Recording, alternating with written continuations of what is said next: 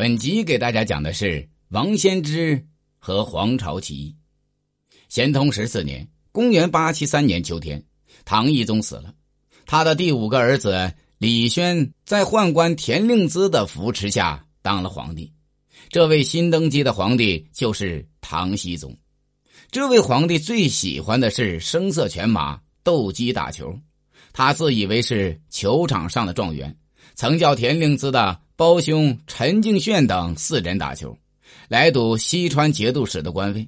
后来陈敬炫得胜，就被任命为西川节度使，简直把国家大事当成了儿戏。熹宗还常与亲王斗鹅。一只鹅的输赢是五十万钱，可见这个皇帝的昏庸腐败。乾伏二年（公元875年）八月，有一群蝗虫从东方飞向西方，像乌云一样遮开天地，所到之处庄稼都被吃光，最后在长安停下。京兆尹谎报说，这批蝗虫不吃庄稼，都抱着荆棘自己死掉了。宰相也带领百官向皇帝祝贺，说这是五谷丰登的预兆。这种自欺欺人的奇谈怪论，在朝廷里还有很多呢。实际上，长期以来，由于政治腐败、水利失修，唐末自然灾害更加严重，无数百姓饿死，农民被迫揭竿而起。其中最著名的是王先知、黄巢领导的起义军。黄巢是山东曹县人。小时候读私塾，因山东多出武林中人，他更偏爱弄枪使棒、骑马射箭，练就了一身好武艺。一年，他同众多的读书人一样到长安参加科举考试，没有考中。后来又参加武举考试，本来他可以拿头名，就因为他没有靠山，长得又黑，面貌丑陋，结果还是名落孙山。黄巢一气之下，回到旅店，写了一首咏《不第赴举诗》，留在墙上，怀恨而去。这首诗是这样写的：“拜得秋来九月八，我花开后百花杀。冲天香阵透长安，满城尽带黄金甲。”在这首诗里，他用菊花比喻自己。想象总有一天，在百花凋谢的时节，他要像菊花那样傲霜怒放，用冲天的香气笼罩长安，暗示了他要推翻黑暗腐朽的唐王朝统治，创建自己事业的坚定决心和英勇气概。黄巢和王先之都做过私盐贩子，私盐贩子奔走各地，熟悉关隘险阻、道路等。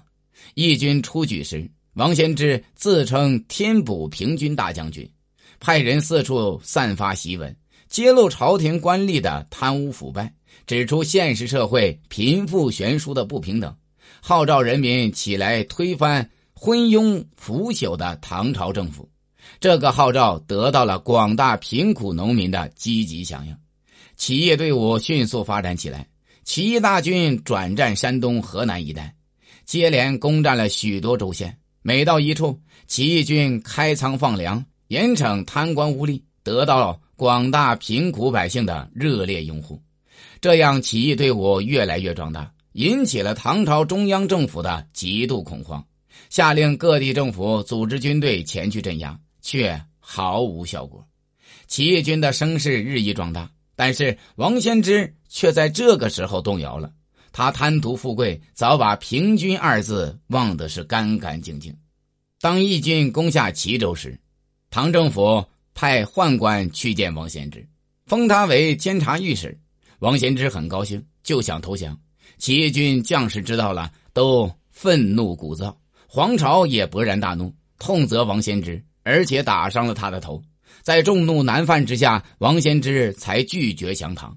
从此以后，他与黄巢分兵作战，他们各自带领一部分义军，兵分两路向唐朝政府进攻。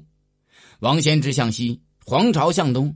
王先知还幻想弄个官当，哪有心思去打仗？他一面继续攻打州县，一面派人跟唐朝政府讨价还价。他的叛变行为引起起义军内部多数人的不满，军心涣散。最后，他率领的这支起义军在黄梅被唐军打败。黄梅今湖北黄梅西北，他本人也在战争中被杀了。黄巢是个很有军事才能的农民起义军领袖，他见唐朝在中原地区的军事力量比较强，决定避其精锐，选择唐军兵力薄弱的地区，带兵南下。他们顺利渡过长江，打进浙东。起义军一路上势如破竹，经过一年多的征战，一直发展壮大。起义军在广州休整以后，掉头北上，直接进攻唐中央政府所在地长安。公元八八一年，黄巢带领六十万大军，浩浩荡荡的开进潼关。当天下午，黄巢乘坐一顶轿子，在战士的簇拥和百姓的欢迎中进入了长安城。起义军打开仓库。把粮食和物品分给贫苦百姓，百姓奔走相告，到处传扬着起义军的美德。几天后，黄巢在大明宫登基了，改国号为大齐，建立了新政权。然而，起义军没有注意巩固占领的地区，这些地方后来又被唐军重新收回。起义军进入长安后，所拥有的也不过是关中的一小部分，连洛阳。都不在手里，这是个致命的错误。另外，军饷都没有来源，出现了严重的粮荒，而且起义军内部也出现了裂痕。黄巢的手下大将朱温叛变降唐了。公元八八四年，在泰山狼虎谷，黄巢被唐朝大军重重包围，他在突围中英勇战死。黄巢起义最后虽然失败了，但是却给了唐王朝以沉重的打击。唐王朝从此一蹶不振，直至灭亡。本集已经讲完，欢迎订阅。